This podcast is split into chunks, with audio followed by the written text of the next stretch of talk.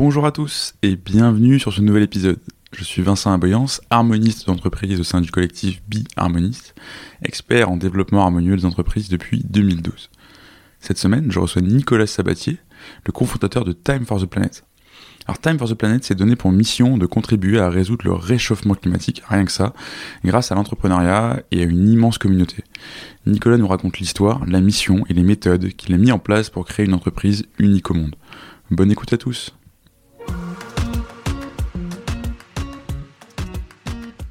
Et bonjour Nicolas. Bonjour Vincent. Comment est-ce que tu vas? Très bien. Enfin, un petit peu KO là. Pas si bien que ça. Pas si bien que ça en fait. Mais très content d'être là, c'est ça que ça voulait dire.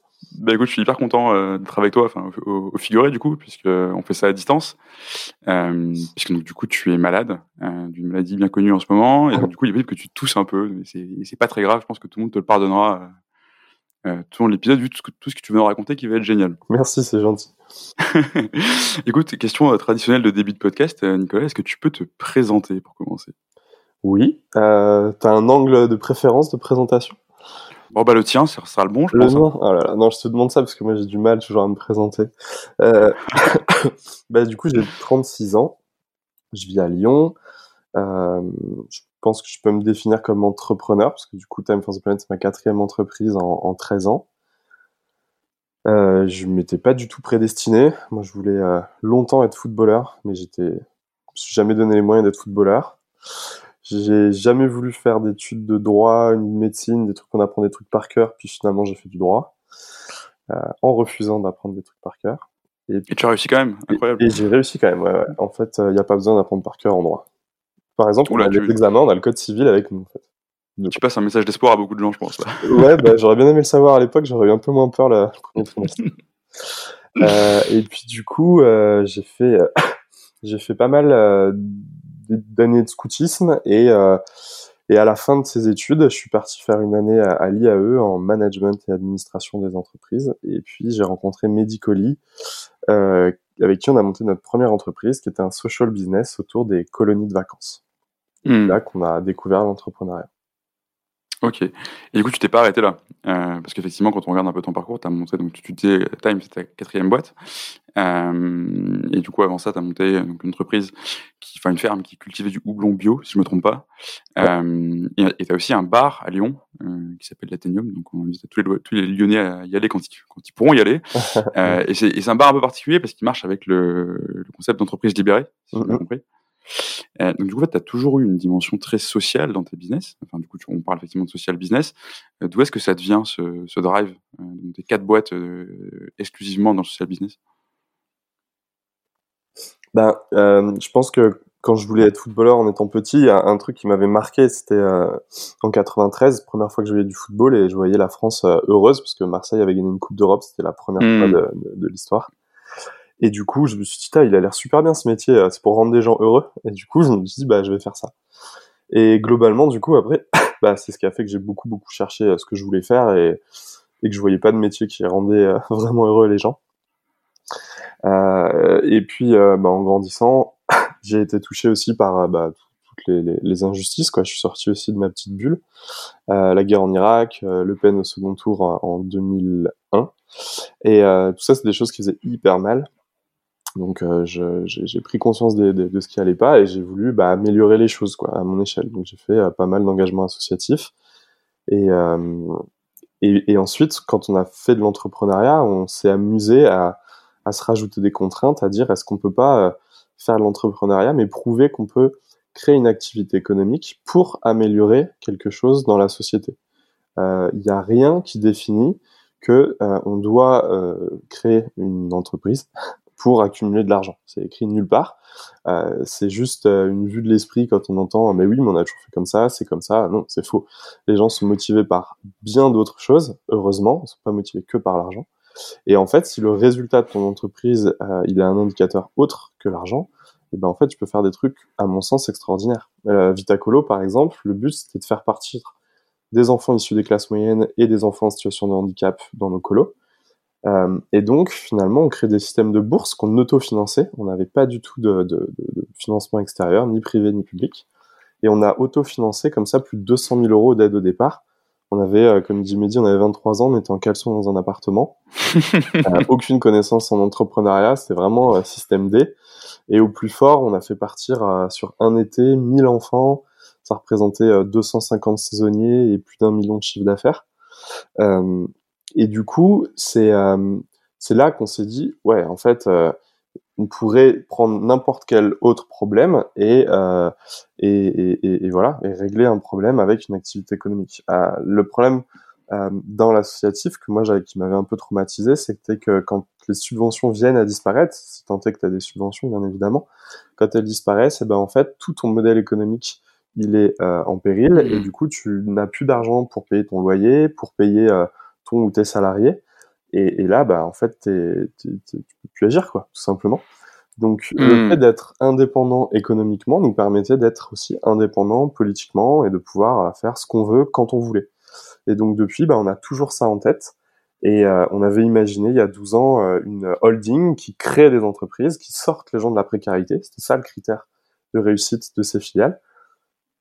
Ces filiales génèrent de l'argent, il y a une activité économique pérenne l'argent remonte et la seule différence, c'est qu'il n'est pas, il pas distribué à l'extérieur auprès des actionnaires, il est systématiquement réinvesti dans le projet. Et donc, plus tu as de mmh projets qui fonctionnent bien, plus tu peux euh, faire des projets euh, ambitieux en autofinancement. Donc, en fait, si je, si je résume ça, l'entrepreneuriat pour toi, enfin, au sens de création de valeur économique, c'est aussi un moyen de gagner ta liberté, quoi. Ouais, complètement. Mmh, Clairement. je, je, comprends tout à fait. Et donc, du coup, donc, tu rencontres euh, donc Mehdi, et, qui est, je crois, devenu un des six cofondateurs de Time for the Planet. Mmh et donc, tu dis, oui, justement, l'entrepreneuriat pour résoudre des problèmes. Et donc, du coup, quitte à résoudre un problème, tu n'as pas choisi le plus petit, quoi. bah, justement, ouais, c'est vrai que, que, le modèle de Time là, que j'ai décrit avec une holding qui crée des holdings, ça, on l'avait imaginé il y, a, il y a une douzaine d'années. Et puis, il y a 3-4 ans, 3-4 ans maintenant, on se retrouve euh, euh, en terrasse, on boit un petit canon et on se dit mais euh, t'as as, lu euh, Jean Covici, t'as vu Servigne ça craint quand même ce qui se passe là, c'est bien plus grave que ce qu'on nous dit, le, dérèglement climatique. Et donc, bah là, on avait deux, choix. Soit on se disait, on, va se prendre une petite maison à la campagne, on apprend à cultiver. Soit, bah, on essaye de un truc gigantesque parce que le problème il est gigantesque. Qu'est-ce qui peut avoir le moindre impact euh, Il faut, faut, faut, définir en fait finalement à partir de quand, quelle taille ou quelle tu peux avoir un, impact. Et donc après, il faut t'organiser pour avoir cette taille-là. Sinon, euh, hmm. si t'es tout petit, on t'invite pas à la table des négociations. Euh, donc on s'est dit, bah oui, on va créer un truc euh, gigantesque. Et puis voilà, si on y arrive à impacter un peu, bah, on sera, voilà, on aura fait notre mieux. Si c'est pas le cas, bah, on aura tenté de toute façon. Ok, et donc du coup justement, c'est une question que tu dois avoir souvent, mais du coup tu dois articuler des problématiques à la fois d'impact et des problématiques de croissance. Euh, c'est des choses qui sont qui sont assez discutées. Tu, as un discours qui existe qui dit que, enfin, tu peux pas avoir un impact sur euh, l'environnement, etc. En, faisant de la croissance et de la croissance et de la croissance. Pour autant, Time, vous êtes fixé une ambition qui est monumentale, euh, qui est juste de résoudre le problème du réchauffement climatique. Comment tu concilies toi les deux, deux notions? Ouais, bah alors, alors déjà, euh, qui contribue à, hein, on pense qu'à nous seuls, on n'y arrivera pas. oui, d'où l'open source et beaucoup de choses comme ça chez Time d'ailleurs. Restons humbles. Donc déjà, c'est contribuer à. Euh, et ensuite, euh, attends, la deuxième partie de ta question, c'était oui, euh, comment euh, Bah oui, tout simplement que c'est un problème titanesque en fait. Donc, donc il faut, il faut être très gros. Euh, pour ceux qui t'écoutent et qui connaissent peut-être pas Time, c'est vrai qu'on a une petite catchline euh, sur notre site. C'est pour dimensionner le projet Time, et vous comprendrez peut-être mieux. C'est euh, on, veut créer 100 entreprises de taille mondiale pour lutter contre le dérèglement climatique. Et pour ça, on veut les lancer avec en allant chercher un milliard. En fait, ce qui est important de retenir, c'est que c'est pour dimensionner le projet. C'est quelque chose qui va s'étendre sur 20-30 ans. Mmh. Euh, et c'est dans le monde entier. Donc, euh, on a le temps. Le but, il faut que ça s'accélère, mais euh, mais pareil, on fera au mieux. Si on en fait 50 ou 120, peu importe. C'est pour mieux mentionner surtout. Mmh, bien sûr.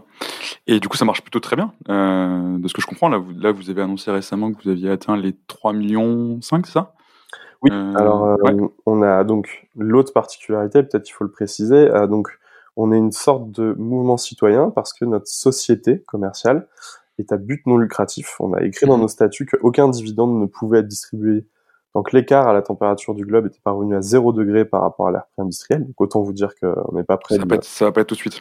Voilà. Euh, et du coup, c'est bien parce qu'au moins on a euh, que des actionnaires euh, alignés. Il n'y en aura Hmm. pas qui espéreront un autre truc, qui tireront dans l'autre sens. On va tous au même endroit. Ensuite, euh, attends. Voilà, tu vois, je fatigue. Vas-y, vas-y, prends ton temps. Euh... non, en fait, c'est la question que j'ai oubliée, tu vois. Non, non, mais c'était c'est juste, j'étais juste en train de te dire que ça se passait bien et que Ah vous oui, aviez levé donc- 3 millions 5. Du coup, ouais, effectivement. Donc du coup, tous les tous les citoyens peuvent devenir actionnaires à partir d'un euro. C'est un outil de transparence qu'on a voulu euh, qu'on a voulu utiliser. Et euh, on a mis donc un an à, à rassembler un million. On a mis deux mois et demi à rassembler le deuxième million, et on a mis un mois et demi pour le, le troisième, trois et demi même, enfin un et demi. Donc là, on est à trois millions et demi et euh, 19 000 actionnaires en 15-16 mois. Ok. Mais c'est impressionnant, mais c'est beaucoup trop lent encore, malheureusement. Il faudra euh, d'autres euh, d'autres leviers pour Et effectivement, tu auras d'autres leviers parce par que suite. créer des entreprises, là, on en a sélectionné quelques-unes déjà, mais Mm. des sommes qui sont trop faibles pour pouvoir faire des, des grandes entreprises. Mais du coup, j'imagine que tu, les entreprises que tu vas créer, c'était une question que je me, je me suis posée quand j'avais voulu acheter des actions de Time. C'était, enfin, tu vas créer cette entreprise avec cet argent que tu lèves plus ou moins du coup euh, Mhm. auprès de tes, des actionnaires individuels. Euh, ces entreprises vont générer de la valeur. Mhm. Enfin, si tout se passe bien, du moins on l'espère. Euh, c'est aussi, ce, ça va être ce deuxième levier qui va te permettre de réinvestir euh, pour créer d'autres entreprises et avoir une espèce de cercle qui, enfin, Tout à fait. Qui est de plus en plus vertueux, de plus en plus gros, de plus en plus puissant. C'est ça. Euh, but non lucratif, ça veut pas du tout dire pas rentable. Time for the Planet sera rentable, sinon ça servira à rien. Euh, non lucratif, ça veut juste dire que les dividendes ne sont pas distribués. Par contre, toutes les entreprises qu'on va créer, donc effectivement, seront des filiales de Time, euh, seront rentables. Et la seule différence, c'est que tout l'argent qui remontera à Time par euh, remontée de dividendes ou par revente de filiales, eh ben en fait, servira à recréer encore d'autres d'autres projets. Hmm. Alors du coup, un, truc qui m'intéresse, si on revient sur le début de Time, bon, à, gros problème à résoudre, grosse équipe, donc vous vous associez à 6, même si je crois que vous n'avez pas commencé à 6, il y en a qui ont plus ou moins rejoint le, train en marche. Aujourd'hui, en tout cas, vous êtes 6 cofondateurs, et il n'y a pas de, chef, quoi, si je comprends bien. Euh, non, on a tous un rôle un peu spécifique. Euh, Mehdi est, plutôt notre CEO, donc c'est quand même plutôt lui qui va euh, pousser euh, dans toutes les directions et, et initier euh, plein de projets. Euh, mais après, euh, non, effectivement, il n'y a pas de, il y a pas de chef. On a tous une spécialité. Hmm. Et du coup, tu sais que le, le, un, un des conseils qu'on donne le plus à, à de jeunes entrepreneurs, c'est mais euh, il faut, enfin, t'associer avec ton pote si tu veux, et encore c'est pas une bonne idée, mais à un moment donné, il va falloir décider qui est le chef, quoi. Qui est 51%, tu sais, c'est ce truc qu'on a toujours entendu beaucoup Ouais. dès, que- t'as voulu mettre le pied dans le, ou même le petit doigt dans le, dans, dans le bain d'entrepreneuriat. Vous, vous le faites pas à deux, vous le faites à six, euh, il n'y a pas de chef. Comment est-ce que ça marche? Comment est-ce que ça se passe pour que vous restiez justement alignés? Comment t'as as géré ça depuis le début? Hmm. Alors, je pense que sur le, projet, quand même, Mehdi et moi, ça fait 12 ans qu'on l'a en tête. Donc, euh, la vision, on, la porte et on l'incarne. Donc, euh, elle, est tellement puissante qu'on est tous d'accord et qu'au moins, on a cette valeur supérieure de la vision qui est, euh, qui est intangible, en fait. Donc, et qui est à la fois assez simple. Donc, du coup, ça, ça aide énormément quand tu as un cadre de valeur extrêmement fort là où tu vas. Euh, je pense que ça, c'est un premier élément. Après, euh, je pense que quand tu es jeune aussi, tu, tu, tu sais pas trop quoi, t'es les problèmes d'ego, euh, le, la, la, capacité à travailler aussi, parce que c'est aussi ça des fois qui tend, c'est qu'il y en a qui travaillent, Oui, qui Mhm. moins, euh, on sait pas trop. Donc là, euh, là tout le monde te donne, donc a priori il n'y a pas de, il a pas de critique euh, non plus à ce niveau-là. Euh, et puis euh, surtout, on, on- vraiment, on a chacun un domaine très très marqué, donc euh, a priori, on va pas aller dire à l'autre, là tu fais pas bien ton truc, quoi, tu vois. Donc ça, ça, ça aide beaucoup. Euh, euh, c'est vrai que c'est une chance énorme. On fait quasiment pas de réunions, par exemple. Ok. C'est-à-dire que si- si- Parce qu'il y a une confiance euh, inébranlable ou parce que c'est un mode de gouvernance particulier où vous Bah, beaucoup à l'écrit ou... Euh, En fait, c'est une, une question d'augmenter encore l'efficacité. Tu vois, on n'a pas de temps. Euh, les réunions, euh, globalement, c'est quand même. Si tu fais une heure de réunion, c'est six heures de travail euh, qui disparaissent. Donc, Ok. euh, Ouais, ouais, tout à fait. ouais. Bah ouais. Du coup, pour euh, du coup, au final, on travaille avec euh, ce qu'on appelle la notion de besoin. C'est euh, là l'info que tu veux faire passer. euh, qui en a vraiment besoin? euh, euh, Est-ce que tu as vraiment besoin de rassembler tout le monde? Est-ce que tu as vraiment besoin des retours des autres? Et Hmm. en fait, déjà, tu fais le tri avec beaucoup de choses. Euh, C'est-à-dire que très souvent, tu as des, des personnes qui organisent des réunions euh, pour montrer euh, ce qu'elles ont fait, quoi, tu vois. Mais en fait, elles font chier les autres parce que euh, les autres, dans leur travail, ça, ça change que dalle, en fait. Donc, du Hmm. coup, on est responsabilisé sur le fait que si on a besoin de savoir où en est quelqu'un dans son chantier, parce que ça impacte notre travail, bah, c'est de notre responsabilité d'aller chercher l'info. On inverse, en fait, entre guillemets, la charge de la preuve. C'est pas, et, du coup, on peut reprocher à personne de ne pas nous avoir passé une info. Hmm.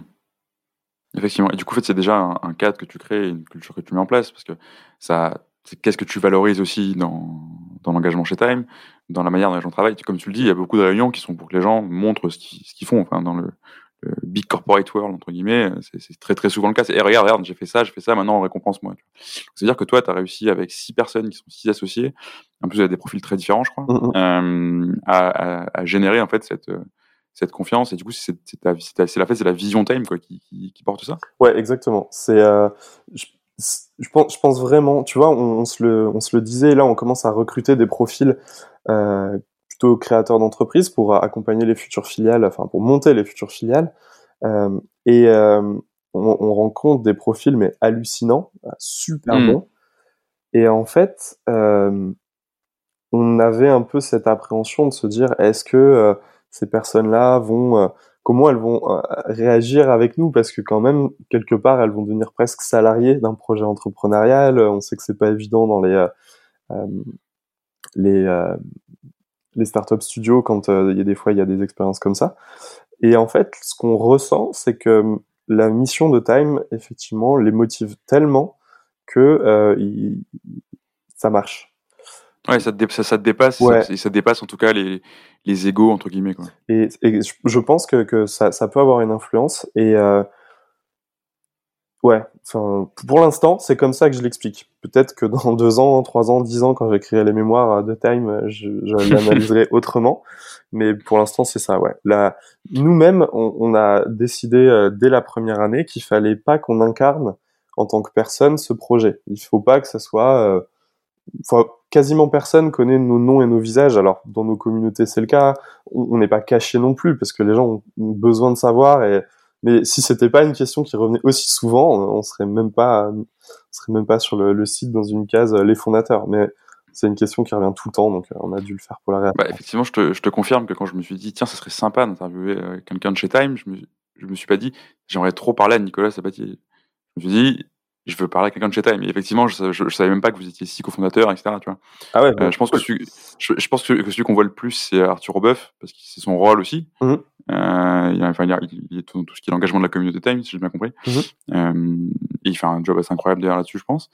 Euh, mais du coup, oui, effectivement, on le voit pas. Et du coup, justement, si on revient sur, sur ton rôle à toi, donc la manière dont ton rôle est présenté, c'est gardien du temple. Euh, qu'est-ce que ça veut dire?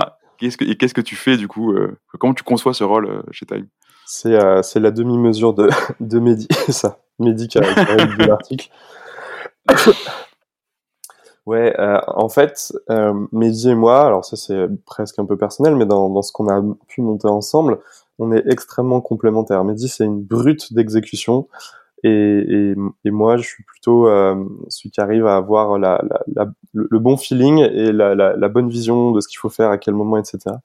Et du coup, il m'a toujours apprécié à ses côtés parce que euh, j'étais une sorte de garde-fou. Euh, et donc, du coup, ça, ça jouait.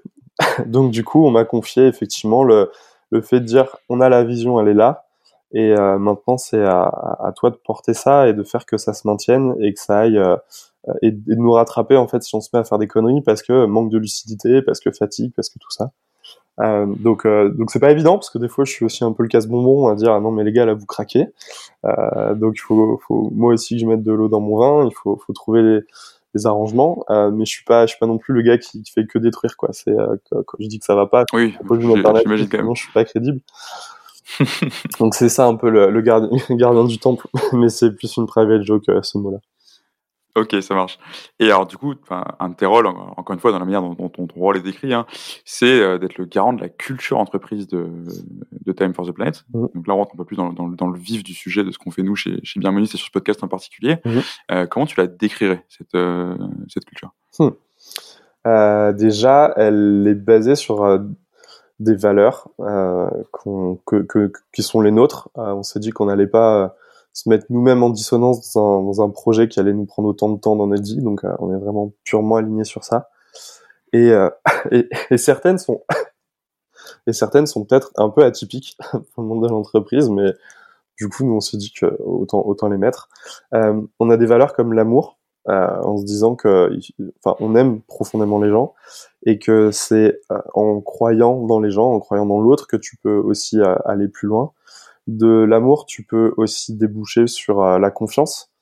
c'est notre principe de base de travail. En fait, on va pas partir du principe que, alors attends, telle personne, qu'est-ce qui, il y a un truc qui va clocher, comment on doit anticiper le coup, machin, on va se préparer 8 milliards de papiers à signer et à vérifier.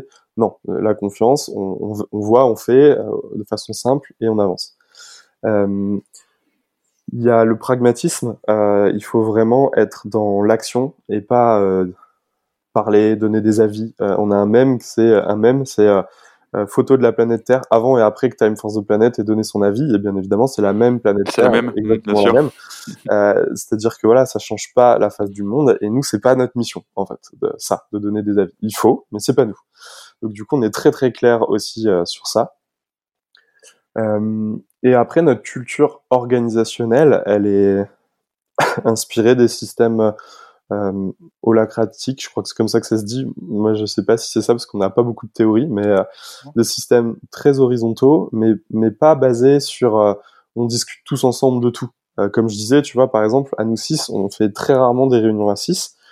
Euh, en fait, on a un créneau de deux heures par semaine et encore, ça fait seulement six mois qu'on a ce créneau. Et mmh. généralement, on s'en sert une semaine sur deux et une heure sur deux. Donc en fait, on okay. extrêmement peu. Et par contre, on travaille souvent à deux, à trois, sur plein de petits chantiers en fait. Et on mmh communique au quotidien via une plateforme, donc on est quand même au fait, on s'appelle beaucoup les uns les autres, mais il y a quasiment voilà pas de décision qu'on doit prendre à tous ensemble. C'est très rare. La culture d'entreprise fait que on accepte que quelqu'un se plante parce que euh, parce que bah oui, le fait qu'à l'inverse, le côté positif de tu peux foncer tout seul dans ton coin, euh, ben, en fait, tu vas gagner beaucoup de temps. Euh, donc, euh, quand tu crées quelque chose, c'est important de gagner du temps et d'être efficace. Donc, du coup, ça, y contribue. Et à partir du moment où tu où tu permets ça, il faut aussi accepter la conséquence négative, c'est que des fois, il y a des conneries qui sont faites. Et là, bah, il n'y a pas de problème. On en parle, une fois que la connerie est faite. On redéfinit quel est le cadre sur ce sujet. Et généralement, ça se reproduit plus jamais parce que de base, quand la connerie a été faite, c'est jamais une intention. En fait, c'est un phénomène. Oui, c'est plus un, un, un, apprentissage en soi que. Exactement. Donc euh, la mm. culture de l'apprentissage, ouais, elle, est, elle, elle, en fait vraiment partie. Et ça va très bien avec la confiance. Hein, parce que si tu fais confiance que quand ça se passe bien. Euh, Exactement. La confiance en fait. Ah. C'est ça. Et après, euh, dans notre communauté, bah, c'est un peu, un peu le même genre de principe. On a un système communautaire qui est organisé de façon organique. Donc très horizontal, il n'y a pas de supérieur hiérarchique à d'autres. Par contre, il y a des rôles qui ont des missions, mais il n'y a jamais un rôle de donner des ordres à quelqu'un, tu vois, par exemple. Mm. Et ce qui fait que euh, les gens peuvent prendre des rôles.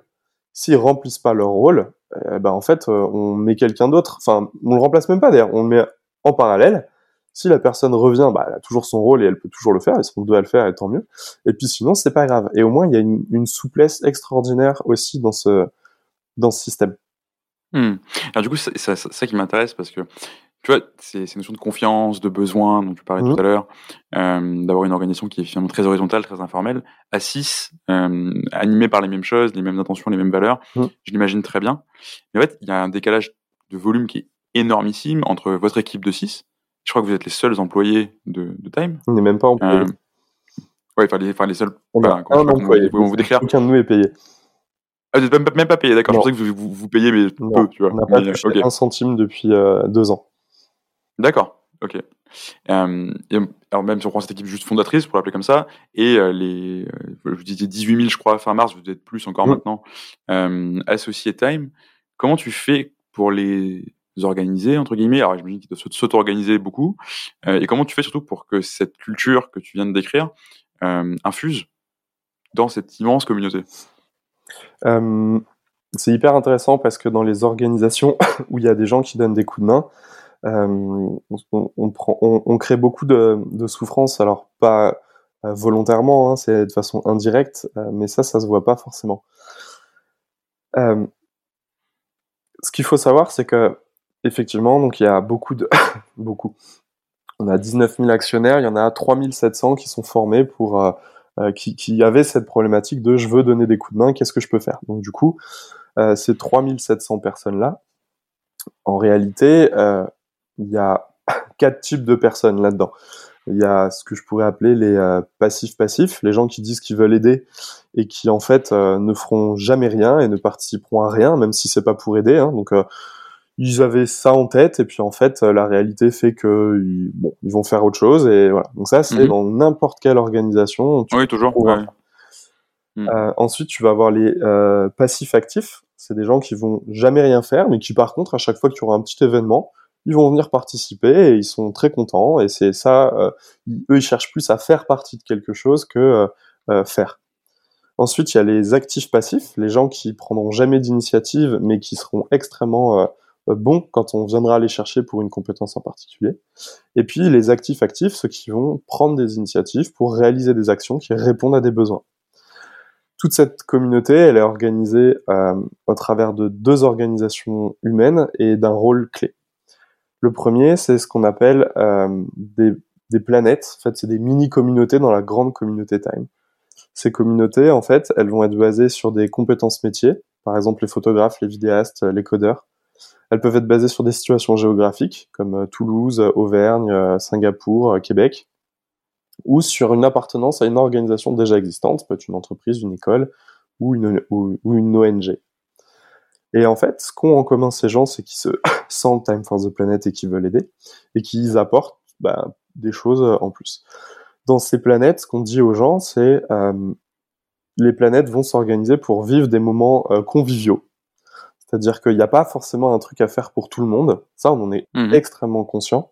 Et comme on voulait pas créer justement cette souffrance de, bah, les gens arrivent toujours avec cette croyance que, ah, il y a un projet super bien, donc il y a plein de choses à faire et on a forcément besoin de moi.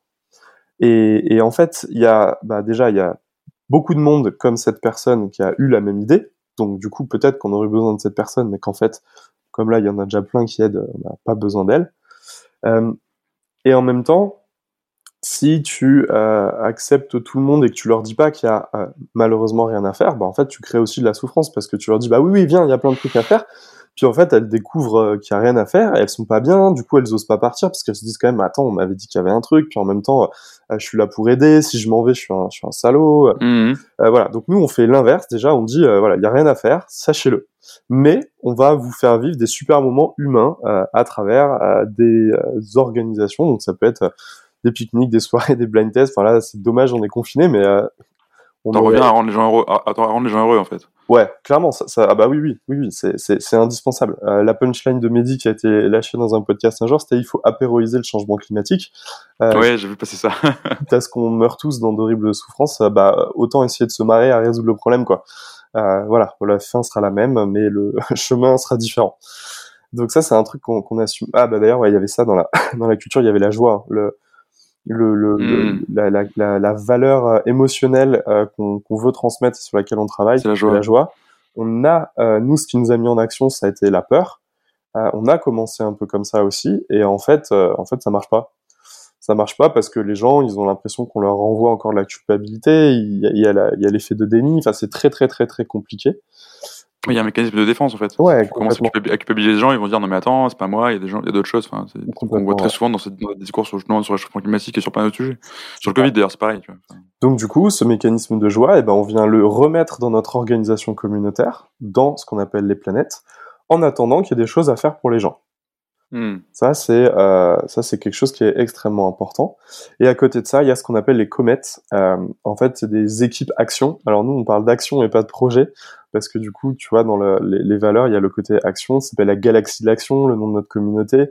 Euh, le même dit qu'on n'est pas là pour débattre. Enfin, c'est vraiment un truc aussi qui est ancré et c'est extrêmement puissant parce que du coup, on arrive à avoir des gens qui ont des opinions politiques extrêmement différentes, qui ont des avis sur la question du dérèglement climatique et des solutions extrêmement différentes. Euh, et ça, c'est une énorme force aussi, en fait.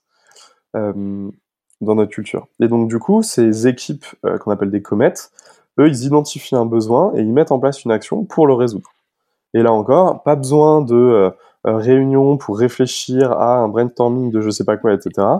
Et c'est un besoin interne pour Time? C'est-à-dire qu'ils vont pas être dans, du, dans du, la création de business, eux non, non, non, non, non, non, non, euh, je vais te donner des exemples. Euh, les deux besoins fondamentaux de Time, c'est le financement et la notoriété. Si on a ni l'un ni l'autre, on n'arrivera jamais à faire la mission de Time. Donc comme ça, tu peux avoir un Bruno qui a réussi à, à choper des campagnes d'affichage euh, en France et en Europe pour faire connaître Time for the Planet de façon gratuite. Euh, il y en a d'autres qui, une personne qui a réussi à faire son entreprise est devenue actionnaire et c'est très compliqué parce que chaque entreprise réfléchit de façon différente de pourquoi elle veut rentrer ou pas. Il y a pas, c'est pas, pas une réponse clé. Et en fait, c'est des gens qui s'y sont mis eux-mêmes et qui ont obtenu ça. À côté de ça, il peut y avoir des besoins plus petits. Tu vois, on a une planète euh, relecteur. Et donc, du coup, il y a des gens qui voyaient bah, nos dossiers scientifiques, nos dossiers avec des fautes d'orthographe. Donc, euh, en soi, c'est pas un problème pour Time parce que ça passe globalement à travers, tu vois. Mais du coup, bah, il y a des équipes qui sont organisées pour euh, relire des tonnes et des tonnes de documents. Donc, ils embellissent Time for the Planet et le rendent plus crédible. Hmm. Euh, c'est pareil pour la traduction. Euh, c'est pareil pour des, des, du graphisme. Dans, dans plein. et, et, donc, ils font tout ça en, en autonomie. Ils, ils s'auto-organisent plus ou moins. Bah, c'est ma mission, c'est qu'ils arrivent à le faire en autonomie. Oui.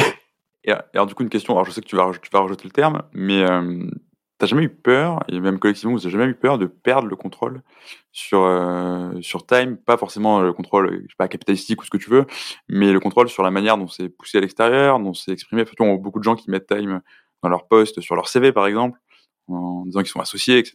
Ça fait partie de ce qui a fait buzzer le truc euh, sur LinkedIn notamment. T'as jamais eu peur de te sentir à un moment dépossédé de, de, de time et, de la, et, que la culture time évolue dans une, une direction incontrôlable ben, Si la culture time évolue dans un, d'une mauvaise façon, c'est que j'ai mal fait mon boulot. Donc, euh, hmm. c'est à moi de bien faire ce boulot, déjà. Mais ce que tu décris, ce que tu décris, en fait, fait partie de la culture qu'on veut euh, insuffler. C'est-à-dire que on fait confiance aux gens. Bien évidemment, bien évidemment, il y aura des conneries qui seront faites mais c'est pas grave, on les assume. Euh, pour l'instant, en tout cas, le fait d'avoir expérimenté depuis depuis huit mois cette organisation, ça va aller, ça va aller.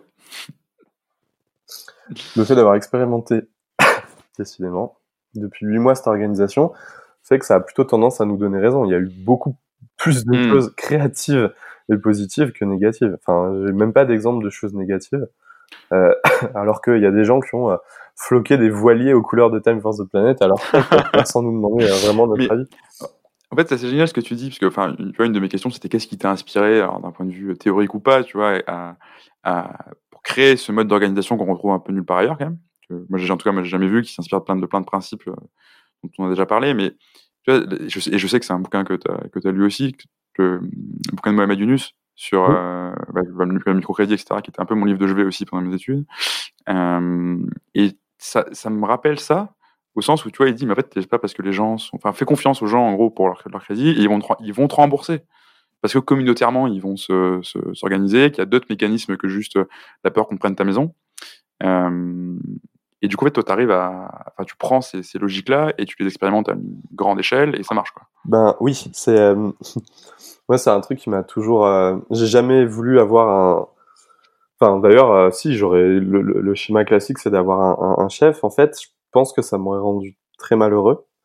Euh, mais je me suis, déjà, dans les, dans l'éducation populaire, en fait, tu fais confiance. Donc, moi, j'ai, j'étais pas spécialement aligné ça sur ça sur ce rôle de, qui est des chefs que apparemment on n'avait pas le choix ça devait être comme ça et puis euh, bah, à travers déjà le, le scoutisme ou l'éducation populaire de façon générale en fait tu, tu apprends à des ados à devenir autonomes donc tu passes ton temps à leur faire confiance et eux de leur côté ils, hallucinent et petit à petit euh, ils sont ultra autonomes donc ça c'est tu te dis ok ça peut marcher avec des enfants peut-être qu'il y a encore beaucoup de euh, je sais pas, d'aura, de puissance de l'adulte, et que du coup, bon, ils font pas trop les cons. Euh, euh, et, et, voilà. Donc après, j'ai voulu l'essayer dans d'autres cadres, et c'était le domaine des colos, donc avec nos animateurs, nos directeurs, les personnels d'entretien, etc.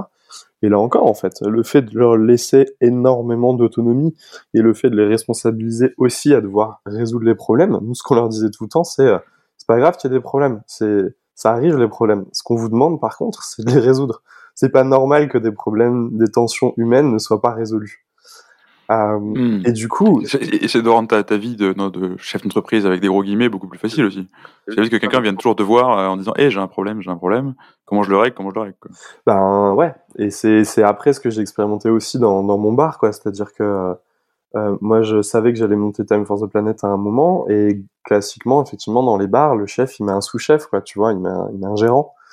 Et moi, je me disais, merde, je, je, je, vais imposer à mes salariés ce que je voudrais pas qu'on m'impose. Est-ce qu'il n'y a pas autre chose? Et je suis tombé sur le bouquin de Lalou, uh, Reinventing Organization. Mm-hmm. Et j'ai pris une petite claque, quoi, même si elle était que théorique. Pour le coup, c'est un des rares bouquins que j'ai lu.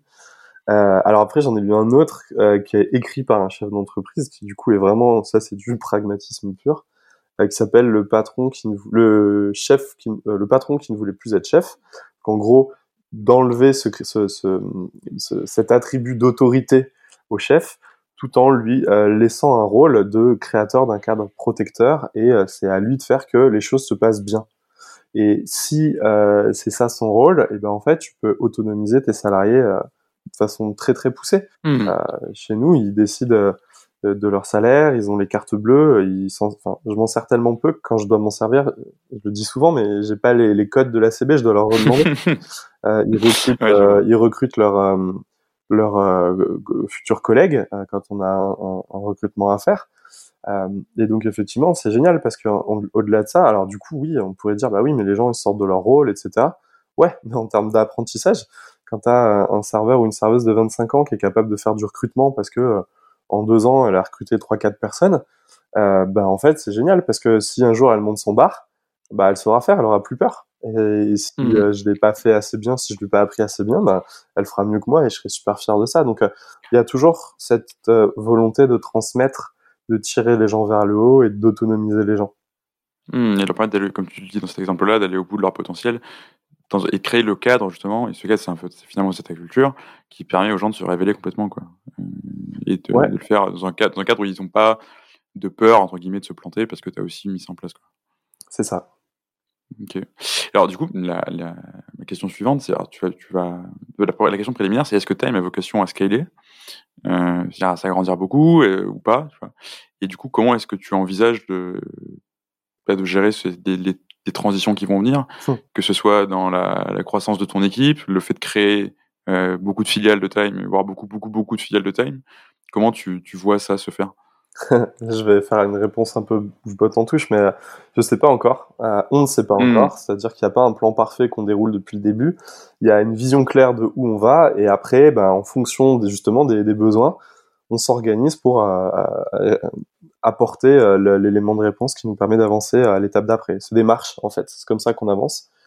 donc, moi, la vision que j'ai sur la partie communautaire, parce que pour le coup, c'est vraiment de mon ressort, je dois réussir à créer une culture euh, qui est tellement maîtrisée par cette communauté, on va dire, d'actionnaires qui veulent donner des coups de main, que du coup, je suis plus indispensable pour former et transmettre les valeurs. Hmm. Il y aura un noyau de personnes tellement gros qui sauront ce que c'est time et ce que c'est pas time. Globalement, c'est ça, hein, une culture. Euh, et ben, euh, à partir du moment où ça, ça sera en place, des personnes qui voudraient, on va dire, faire dévier ça, euh, je sais pas moi, remettre du contrôle, de la hiérarchie, des, euh, des tensions, du débat. En fait, ils vont riper sur ça. Hmm. Parce que du coup... Il va y avoir un, rejet par le corps de Time. Quoi. Exactement. C'est Moi, c'est ça que j'essaye de faire. Et après, pour la partie internationale, c'est un sacré pari, on verra, mais je pense que plus on sera nombreux en France, euh, quand on commencera à, à créer des, des, des communautés à l'étranger, je suis absolument, enfin, je suis presque certain que euh, il y aura des gens des communautés françaises bilingues qui vont eux arriver et, et, et, et, prendre un petit peu ce rôle de je vous transmets ce que j'ai appris dans ma culture française dans hmm. votre culture et, m'aider parce que moi je suis, je suis, pas bon dans toutes les langues. Donc du coup euh, je pense que ça se passera comme ça. On, va bricoler mais c'est de nouveau le but ça sera de partir d'un noyau et de faire grossir ce noyau. Mmh. Et, du coup, de manière très concrète, ce que tu dis, ton, ton rôle, c'est qu'il y ait assez de personnes qui sachent que Time euh, et ce qui n'est pas Time pour pouvoir le transmettre sans que toi tu sois là. Qu'est-ce que toi, au début, tu as mis en place? Comment tu les as outillés? Comment on fait pour, pour, pour faire ça? Si demain, je, veux créer quelque chose comme ça et je suis devant mon ordinateur et je me dis, bon, allez, il faut que je fasse quelque chose, quoi. Ouais, euh, déjà, ça sort pas ex nihilo. Il faut euh, toute cette organisation, euh, on l'a, on a tâtonné pendant des mois, des mois et des mois. Hein. C'est, moi, j'avais la volonté surtout que personne se sente pas bien, mais de base, on n'avait même pas imaginé à Time qu'il y ait une communauté active. Pour nous, on s'était dit, bah, si un jour il y a une communauté, sera un peu des gens qui sortiront de l'ombre. Quand on aura un problème, on dira qui peut nous résoudre ça, et il y a quelqu'un qui dira, bah, moi je peux, tu vois. Et en fait, euh, dès notre première conférence, il y a plein de gens qui arrivent et qui nous disent ah, comment je peux vous aider? Euh, Moi, je sais faire ci, ça. On dit bah ok, vas-y, viens. À l'époque, on avait un Slack. Donc du coup, euh, on accueille quelques personnes sur Slack. Et puis on crée ce qu'on appelait, c'est un peu l'embryon des, des, planètes actuelles, on appelle des, des, des teams force de planète, mhm. donc basés sur des compétences. Et puis au bout de quelques mois, il y a des gens qui étaient déçus, ils disent ouais, mais en fait il y a rien à faire, etc. Et en fait oui, c'était classique quoi. Tu vois que des gens ressentent ça. Et donc moi, bah, je voulais pas créer de la, de la souffrance. J'ai dit bah non, euh, effectivement, on va on va arrêter. Et du coup, on faisait des formations parce que du coup à la base, pareil, il y avait pas de formation. Hein. on répondait aux deux mails par semaine qui demandaient comment je peux aider. Et puis petit à petit, quand il y en avait 20, euh, bah on a créé une session par semaine d'une demi-heure euh, pour dire aux gens bah si tu as cette question, tu viens là et on t'explique tout. Et tous les toutes les semaines, bah en fait, du coup, on expliquait aux gens, bah on est désolé, on a besoin de personne, euh, c'est très frustrant. On a juste besoin euh, de traducteurs, de relecteurs et de graphistes. Et donc du coup, il y a plein de gens qui étaient à l'inverse et, très déçus aussi. Et puis, euh, et puis euh, du coup, ça m'allait moyennement et je me suis dit, oui, il faut que, en fait, on soit quand même capable d'aller chercher des compétences quand on fait des petits projets à, à plusieurs, parce que il y a des moments, ça va nous être utile, c'est sûr. Euh, on a essayé une forme hybride aussi des, des, des comètes, quoi, de, une sorte de truc multi sur un projet, multi-compétences, etc. Ça marchait pas des masses non plus. Et au final, bah, tu vois, y il y avait, y avait du contrôle, quoi, un peu, parce que du coup, on disait qui décide de la création du truc, machin, on mhm. décide qu'on a besoin de telle compétence. Enfin voilà, ça, culturellement, ça m'allait pas. Et on a tenté, et cet été, euh, j'ai tenté un truc, j'ai dit ok, bah vas-y, on va tenter le truc finalement euh, tout con sans contrôle on accueille tout le monde, on forme tout le monde. Et après, les gens euh, font ce qu'ils veulent, mais par contre, ils sont prévenus que globalement, il n'y a pas grand-chose à faire. Et par contre, c'est à nous de leur donner un seul outil pour qu'ils puissent être efficaces. Et encore, il n'est pas encore vraiment abouti. Je suis en train de le terminer. Euh, pour qu'ils puissent faire des choses. Parce qu'on a plutôt, peut-être en France, je sais pas, mais cette tradition surtout à se réunir et à réfléchir.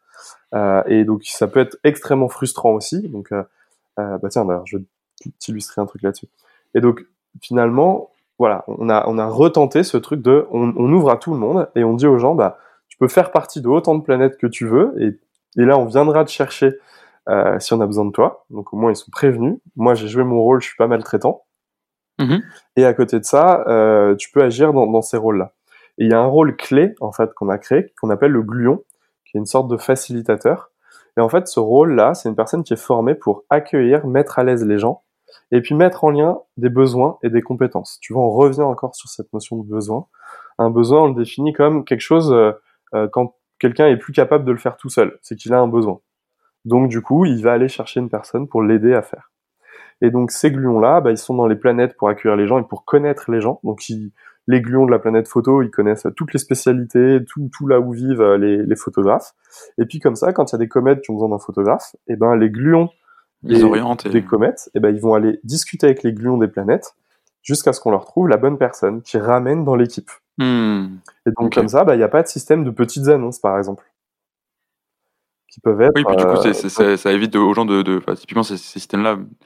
J'en ai déjà expérimenté et ça, ça marche pas bien parce que en fait, tu vas jamais aller voir. Quoi. Exactement, exactement. C'est tout bête, tu vois, mais jamais tu vas dire allez, je vais me connecter ce matin pour voir si quelqu'un a pas besoin de moi, il faut venir te chercher. Quoi. Il faut que les gens ils puissent, euh, s'ils si, si, veulent aider, euh, alors il y a plein de gens avec plein de bonne volonté euh, qui sont prêts à, faire plus que ce que je vais décrire, mais globalement, moi mon rôle c'est d'essayer de faire en sorte que euh, dans la culture de mise en action, quand il y a des comètes qui se créent, une personne qui a l'initiative d'une comète, elle fasse tout ce qu'elle peut faire toute seule et qu'elle et que quand elle a besoin de quelqu'un, cette personne quand elle arrive, elle met les pieds sous la table et elle peut commencer à faire. parce qu'on lui a dit quoi, où, comment, avec quel outil. Ok, je suis autonome, j'avance. Euh, il faut pas qu'elle arrive et que tout d'un coup ça se transforme en un brainstorming de deux heures et, euh, après on sait pas comment avancer. Mais ça a une valeur énorme en fait ce que ce que ce que ce que tu as mis en place parce que enfin tu réponds à tellement de, de, de pain points pour le dire en anglais parce que j'ai pas le mot qui me vient en français mais euh, de trucs que tu peux voir sur tous trucs toutes les organisations décentralisées crowdsourcées enfin le mot le mot que tu veux. Et c'est toujours enfin je, te parle de trucs de petites annonces c'est des trucs que j'ai déjà vu tu vois.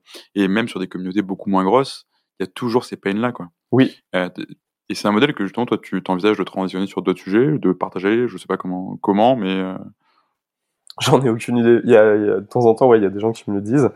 Euh, je pense que le, il y a, il y a, ouais, enfin, je, je, je serais, euh, je, je serais super content.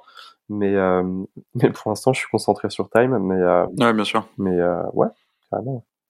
Dans une autre vie, tu pourrais, tu pourrais en faire des super formations et. Ce qu'il faut, en tout cas, c'est que surtout, ça se met pas en place tout seul. En fait, il faut que les personnes qui, qui mettent ça, elles y croient vraiment. Euh, c'est-à-dire que c'est comme une entreprise libérée, tu sais, il y a, y a, des fois, il y a des patrons qui ont mis ça en place, mais en fait, qui voulaient pas lâcher le pouvoir, euh, c'est-à-dire le fait de pouvoir décider, dire oui ou non. Bah, du coup, ça marche quand pas. Tu, quand tu es dirigeant, est-ce que tu t'inclus dans le problème et dans le système que tu mets en place? C'est bah, toujours un vrai ouais. sujet. Il faut, faut, mmh. faut, faut, régler aussi tes, tes problèmes d'ego. Faut accepter que les gens vont décider sans toi. Faut accepter qu'il va y avoir des conneries. Tout ce genre de trucs, quoi, en fait. Et, euh, et donc, euh, donc, euh, pour mettre ça en place, il faut pas juste appliquer en fait. Il faut déjà le, vivre, le comprendre pour soi-même, je pense. Mmh. Alors du coup, euh, donc as ça, c'est ta galaxie de l'action, mais ton univers, euh, Time for the Planet, va, va fortement s'accroître dans les, les prochains mois, années, au fur et à mesure du coup que vous allez monter des filiales. Euh, alors du coup, déjà, ces filiales, vous, les sélectionnez, vous sélectionnez les innovations via des comités scientifiques, etc. Ça, je, je comprends. Mmh. Euh, mais du coup, est-ce que tu sélectionnes aussi des personnes qui vont monter ces boîtes? Est-ce que c'est des gens qui viennent avec une idée et en gros, euh, ils sont comme ça? Est-ce que tu as un fit culturel sur les, et sur les valeurs avec ces, porteurs de projets ou est-ce que c'est pas une dimension qui est importante? Bah, Quand tu dis aux gens, euh, si tu viens créer ton entreprise avec nous, euh, déjà, ça sera partagé avec des concurrents et euh, tu seras minoritaire à, déjà la, à la création. Ouais. bon, a priori, euh, soit il, il, kiffe et du coup il n'y a pas de problème et du coup c'est acté, euh, soit il, il, est effrayé et il viendra jamais. Et de toute façon, on ne essaiera jamais de le forcer. Donc euh, oui, ça pose le game direct. Après, okay. tu vois, on, on, distingue bien quand même les deux. Hein. Nous, on veut pas imposer une culture à ces filiales.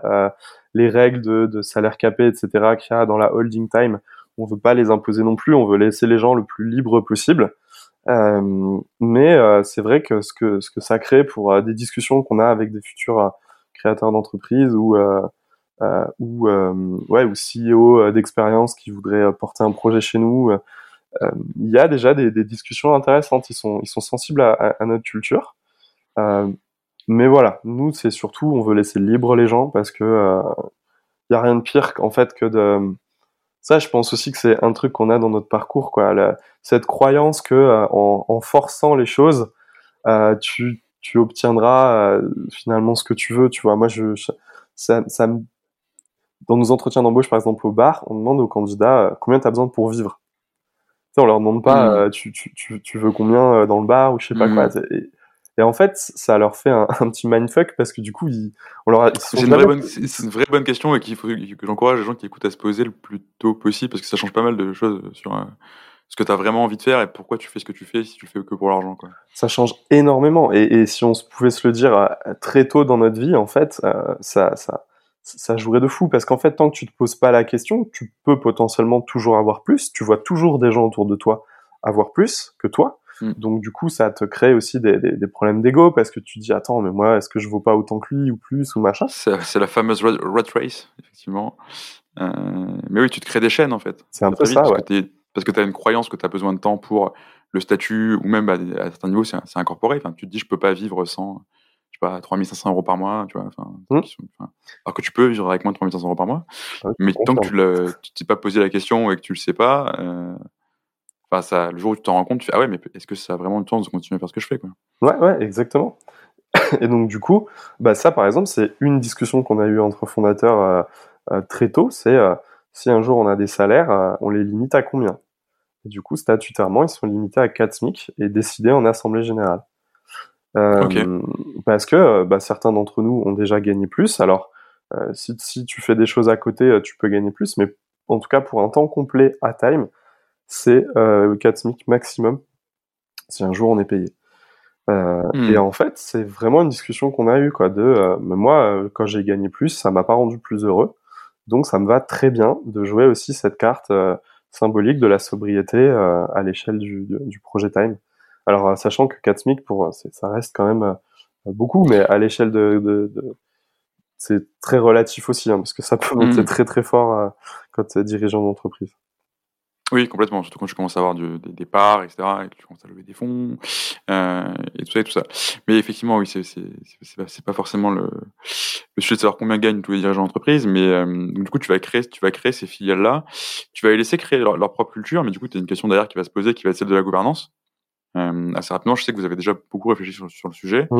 Euh, et ta culture et ta gouvernance, c'est quand même des sujets qui sont assez étroitement liés. Donc, comment ça se fait? Tu vas être au board ou au codir, euh, ça s'appellera comme tu veux, de toutes, les, toutes ces boîtes-là Tu vas les laisser faire complètement dans leur coin, ils vont juste te remonter des chiffres Où est-ce que tu places le curseur pour créer cette espèce d'univers euh, d'entreprise Non, il sera, il sera lié, hein. on parle bien d'une galaxie. Et euh, l'idée, c'est que du coup, Time doit être un énorme écosystème euh, qui réunit des citoyens, des entreprises, des assos, des collectivités. Le jour où tu as euh, une petite boîte qui se lance, euh, qui a un capteur de CO2 que tu peux installer sur des cheminées d'usine par exemple, eh ben, le fait d'avoir un industriel ou des industriels dans tes actionnaires fait que tu vas pouvoir avoir des lieux pour tester ton prototype beaucoup plus facilement. Hmm. Donc ça, c'est un énorme avantage. Si demain, pareil, tu fais une première série, moi je sais pas, d'un scooter euh, ultra électrique, trop bien génial, et que tu dois lancer une première preuve de concept avec 10 000 scouts, et que tu as euh, 50 000 actionnaires, il y a des grandes chances que tu puisses vendre les 10 000 premiers scooters euh, potentiellement sans dépenser euh, le moindre centime en communication. Donc du coup, il y a des avantages énormes en fait pour gagner du temps à créer cet écosystème. Au niveau de la création de la filiale, déjà, donc un, ils seront ultra conscients de ça, en tout cas, on espère. Et ensuite, on crée d'une façon un peu bizarre aussi pour euh, l'investissement. Nous, on rentre majoritaire, c'est-à-dire qu'on prend beaucoup de risques, et on veut servir de euh, parapluie, un peu comme un dirigeant d'entreprise dans une entreprise libérée, euh, pour que l'équipe opérationnelle, le créateur d'entreprise ou la créatrice et l'innovateur ou l'innovatrice puissent en fait être autonome et aller loin dans ce qu'elle va. Il suffit de faire des salons euh, sur la, transition ou autre pour discuter avec des profils plutôt scientifiques qui sont pas du monde du business et qui te disent bah ouais en fait on allait chercher des fonds puis en fait euh, ça allait puis au bout d'un ou deux ans tout d'un coup euh, ils se sont mis à nous mettre la pression parce que ça allait jamais assez vite et là tu sens une fracture et une dissonance chez, chez, ces gens-là qui, qui prennent plus autant de plaisir qu'avant à, à bosser leur truc euh, ou à l'inverse, c'est pareil, hein, tu, tu, vois aujourd'hui des, euh, des, des, jeunes dirigeants d'entreprise, euh, parce que du coup c'est la course à la, à la start-up et à la plus-value, etc. Et tout d'un coup, quand ils font rentrer beaucoup de fonds et tout d'un coup on leur demande des fois 7 en, en, en 7 ans, euh, ils sont ils dorment pas bien hein. euh, et, et, ça je pense que t'en peut-être t'en, t'en rencontres beaucoup des, des, des, créateurs de start-up comme ça ils sont vraiment vraiment pas bien donc du coup nous on, on, on, part avec eux et on leur dit voilà toi tu t'occupes de ta tech toi, tu t'occupes de développer le business. Bien évidemment, on a une mission euh, pour l'humanité, donc il faut qu'on soit le plus efficace possible. Mais nous, on te garantit que euh, ça ne sera pas dévoyé sur la problématique de l'argent. Euh, parce que on, vous a choisi, on, fait confiance, et en plus, il y aura un écosystème qui pourra aider à accélérer les projets. Donc, on va y aller, on va y aller très très fort. Et, et, du coup, tu n'as pas un, horizon d'investissement qui va être celui des fonds d'investissement classiques entre 3 et 7 ans, quoi? Non. Euh, nous, on... non, ça dépendra des, des, des INO. Par contre, nous, on... ça, c'est une expérience qu'on avait euh, qui, qui, vient des colos. Sur les colos, on avait euh, des. Euh, je fais le parallèle parce que vraiment, ça va aider à, à comprendre. Vas-y, vas-y. Sur les colos, en fait, on organisait bah, beaucoup, beaucoup de colos différentes avec des thématiques différentes. Et puis, on avait ce qu'on appelait les petites colos. tu vois, les colos où il y a cinq gamins, trois animateurs, donc un désastre financier. Et puis les colos où t'as, euh, ben, elles sont en capacité max, tu as 37 gamins et puis 7 animateurs. C'est des taux records, hein, donc là-dessus, c'est top. Mais du coup, ce qui est hyper intéressant, c'est qu'on n'était pas obligé d'annuler les petites colos parentables, justement parce qu'il y avait des grosses colos qu'on surnommait un peu locomotives, qui apportaient la stabilité financière du centre. Et hmm. donc, ok, on perdait un peu d'argent avec les autres, c'était pas grave. Alors oui, on aurait peut-être pu faire mieux. Enfin, je, je sais pas. Pour moi, il y, avait pas de sens à les, à les liquider. Et du coup, dans nos filiales, c'est un petit peu pareil qu'on veut faire. C'est-à-dire que ben, peut-être qu'il y en aura qui marcheront bien très vite, d'autres, ça prendra plus de temps. On sait d'ailleurs qu'il y en a qui ne marcheront pas. Donc tout ça, on en est extrêmement conscient. Donc déjà, on, se projette comme ça. Et après, le deal qu'on a avec euh, ces créateurs d'entreprise, enfin l'équipe opérationnelle, c'est que à partir du moment où l'innovation elle commence à être partagée en open source, que le modèle économique est stabilisé, ben ils peuvent nous sortir par diminution de capital. Soit ils rachètent mmh. à titre personnel, soit ils font racheter par euh, leur euh, entreprise, et du coup ils sortent Time en partie ou en totalité. Ce qui fait qu'on peut recapitaliser Time et réessaimer. Donc le deal, il est complètement à l'inverse du capitalisme actuel aussi. C'est qu'au lieu de mettre des gens sur une, un, siège éjectable à la fin parce qu'ils ont euh, euh, série après série, ils ont plus que 5 à 10% euh, de la boîte, donc à la fin, ils peuvent partir vite, ça se passe pas bien. Et ben là, euh, potentiellement, ils récupèrent le contrôle dans leur boîte le jour où elle marche. Mmh. Ok. Et du coup, effectivement, tu vois, tu, c'était une, autre de mes questions. Quand on prend les, logiques des fonds de, d'investissement, les fonds de venture capital, tu vois, en gros, ce qu'on va te dire, c'est que tu, tu sais que tu vas avoir une boîte sur 10, une boîte sur 20 qui va marcher, mais en fait, ça va tellement bien marcher qu'elle va largement couvrir tes pertes et surperformer tout le reste de ton portefeuille. Et donc, du coup, ils mettent des tickets sur des choses très, très risquées. toi, du coup, cette, cette probabilité d'échec, alors tu l'as pallié un peu par justement cette notion d'écosystème qui va permettre aux boîtes de se développer en misant sur les synergies entre elles. Tu vises aussi une rentabilité globale sur l'ensemble de tes, de tes filiales et pas sur chacune. Mmh. Je vais pas les virer parce qu'ils sont pas suffisamment performants assez vite. mais justement, comment tu prends en compte le fait que bah, dans la réalité, il y a énormément de boîtes qui se plantent sur tous ces gens qui lancent des boîtes tous les jours, quoi. Ah bah justement, on prend en compte tout simplement. Nous, on part du principe qu'effectivement, euh, nous la stat qu'on utilise c'est euh, 3 sur 10. Si on, si on arrive à en faire tourner 3 sur 10, on est, on est plutôt pas mal. Mais euh, en même temps, euh, dans notre cœur, euh, on en vise 8 sur 10, quoi. Mais on ne mmh. pas dessus parce que, parce que ça paraîtrait complètement péter du casque aussi. Euh, mais si on pouvait réussir ça, voilà, c'est ce qu'on a en tête nous. Le, les autres facteurs en fait aussi qu'il y a et qui changent d'habitude, c'est un l'alignement, la mission. Tu parlais tout à l'heure de, la culture. Je pense que ça se là, tu prêches, là, tu prêches un convaincu. Hein. Ça, ça, se ressent un peu, donc je pense que euh, euh, je pense que ça, ça va aider euh, aussi. Et puis également, euh, on vient recruter le candidat CEO ou la candidate. Donc quelque part, c'est une personne qui vient en mission. Donc, alors que parfois, bah, il y a des investissements qui sont faits avec des équipes pas, pas très efficaces ou, qui pas assez expérimentées. Donc, nous là-dessus, il y aura obligatoirement une personne expérimentée comme CEO, quoi. Sinon, on n'investira pas.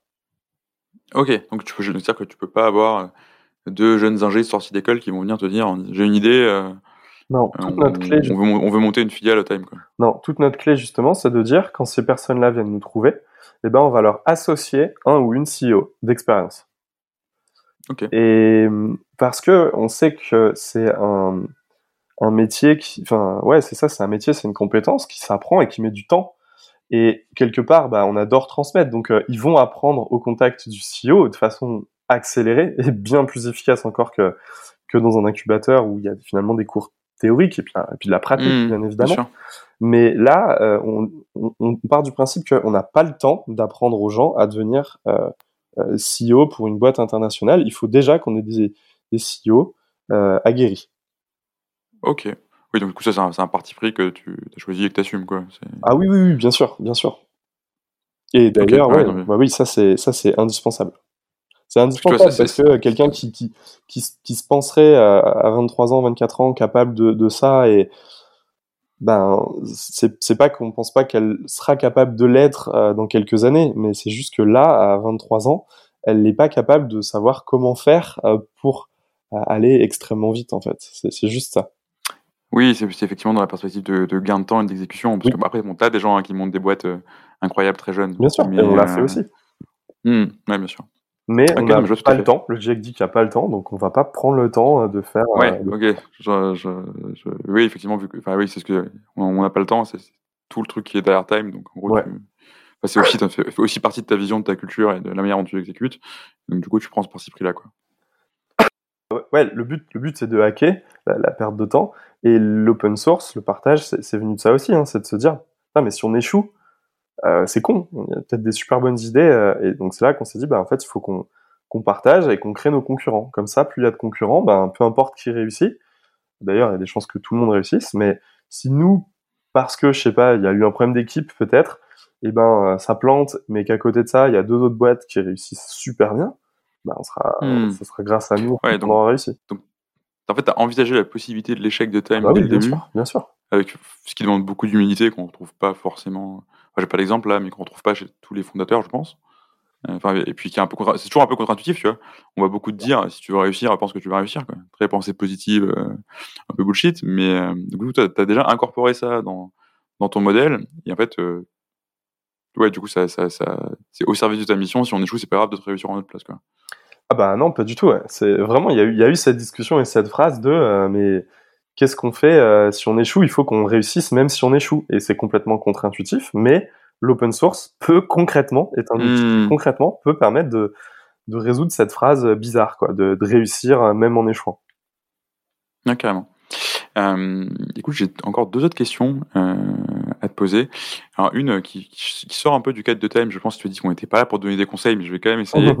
euh, en fait, toi, ce serait quoi le, le, conseil que tu donnerais à un dirigeant qui veut intégrer la, la, la dimension euh, environnementale, ou réchauffement climatique, mais enfin, ces enjeux-là de manière, de manière large, euh, dans son activité euh, quotidienne de sa boîte, qui n'est pas forcément une boîte Impact by, Design, qui n'est pas forcément une boîte euh, filiale de Time for the Planet? Yes, moi, ce serait de lutter contre un biais psychologique, celui de l'aversion à la perte. c'est très compliqué quand tu gagnes 10 000, tout d'un coup de dire je vais gagner 5 000 si mm-hmm. tu l'as pas vraiment profondément mûri, réfléchi ou très violemment subi. Et euh, du coup, d'avoir une entreprise où, euh, je sais pas, qui marche bien, tu as des bénéfices, puis un jour tu te dis, ah bah je vais consacrer une partie de ces bénéfices pour planter des arbres, bah, le jour où euh, ça va un peu moins bien économiquement, bah tu as un choix à faire entre les arbres et ça. Donc, pour lutter contre ce biais, en fait, il faut le décider dès le début. Comme ça, euh, la version à la perte, elle s'inverse. Tu as décidé que 100%, 50%, 10% de tes bénéfices serviront à planter des arbres. Ou alors un montant fixe, c'est pareil, parce que bon, 10% de 1000 euh, euros de bénéfices, ça sert peut-être plus à grand chose de planter des arbres, mais. Ça pas faire beaucoup d'arbres. Si tu dis que c'est au moins 1000 euros, voilà, il y a, ça aussi.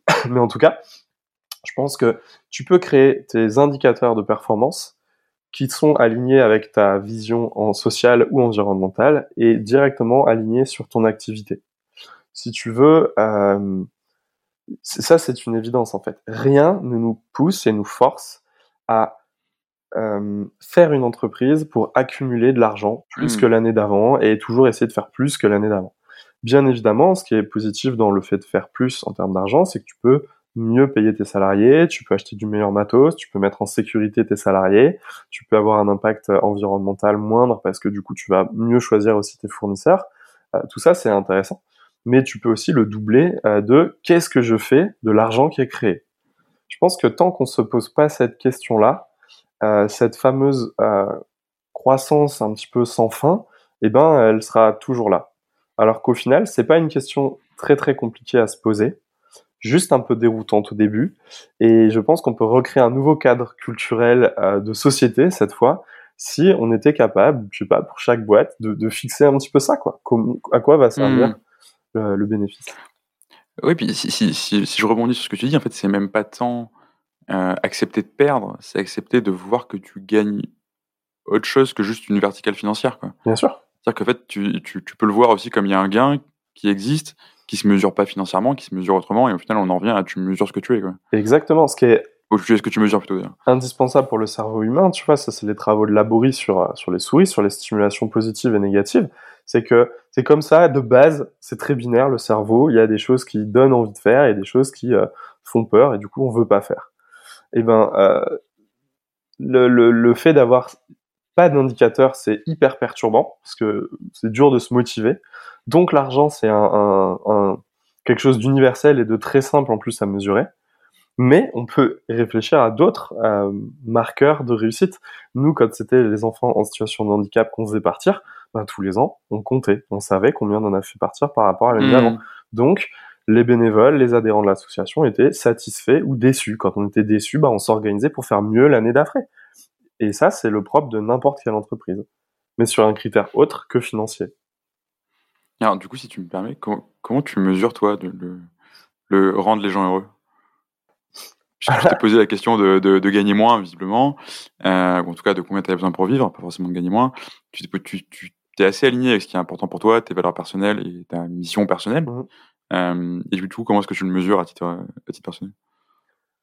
Bah alors, c'est pas ma mission de mes entreprises. De, ah, si, dans mon bar. Euh, le, le, le, le, but de notre bar, c'est de rendre les gens heureux. Euh, mais à Time, euh, c'est. Enfin. Si, enfin, ça. Oui, mais justement, tu as, ce que toi, ce qui toi t'a animé depuis toujours, mmh euh, qui, qui, était ça, et ta la mission de Time, du coup, le réchauffement climatique, résoudre, enfin, contribuer à résoudre le réchauffement climatique. Ce qui, ce qui est toujours un, un truc intéressant, c'est comment tu concilies toi ce qui t'anime toi personnellement et ce qui anime ton entreprise. C'est une vraie problématique d'entrepreneur d'ailleurs. Hum, je l'ai pas forcément là avec ta question. Euh, ce que j'aurais tendance à te dire, c'est que euh, si le dérèglement climatique est violent dans la deuxième moitié du, du siècle, euh, c'est sûr que les gens seront pas heureux. Hein. c'est clair. voilà, donc je pense que ça, je le mesurais euh, dans, dans, dans, très longtemps et et, voilà, nous, notre indicateur de réussite, c'est plus sur le gaz à effet de serre, c'est ce qu'on appelle le TRP. Donc, on a créé notre indicateur, mmh.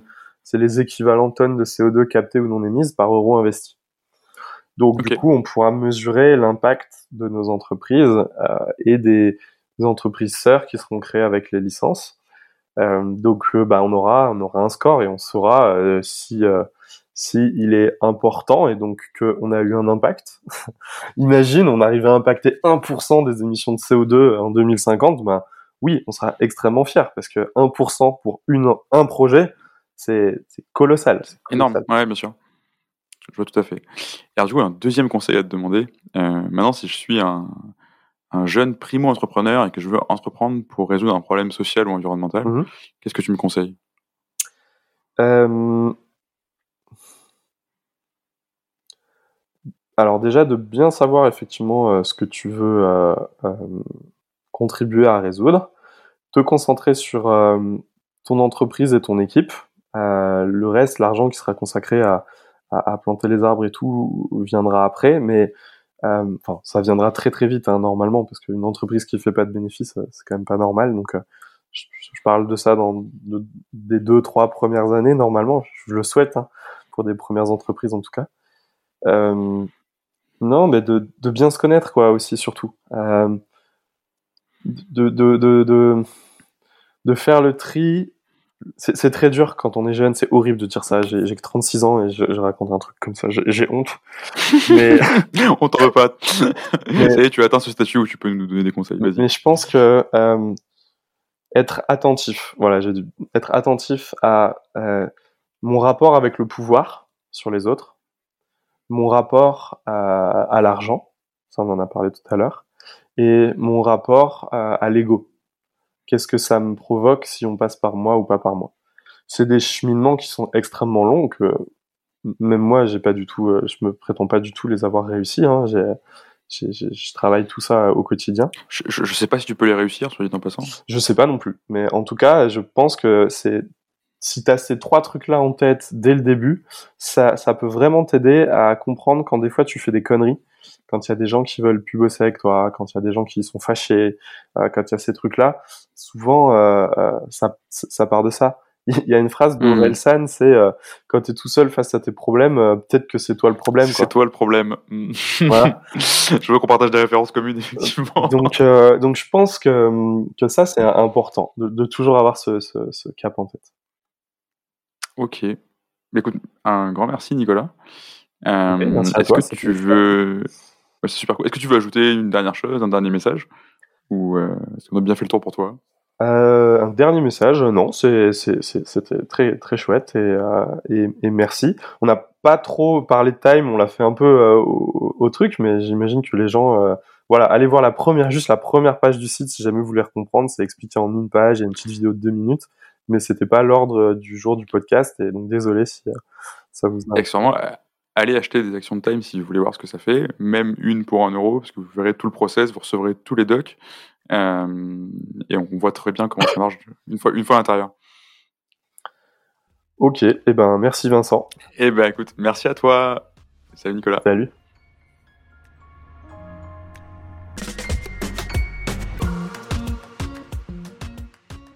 Merci à tous d'avoir écouté cet épisode. Si ce podcast vous a plu, vous pouvez vous abonner et laisser une note et un commentaire si vous êtes sur Apple Podcast.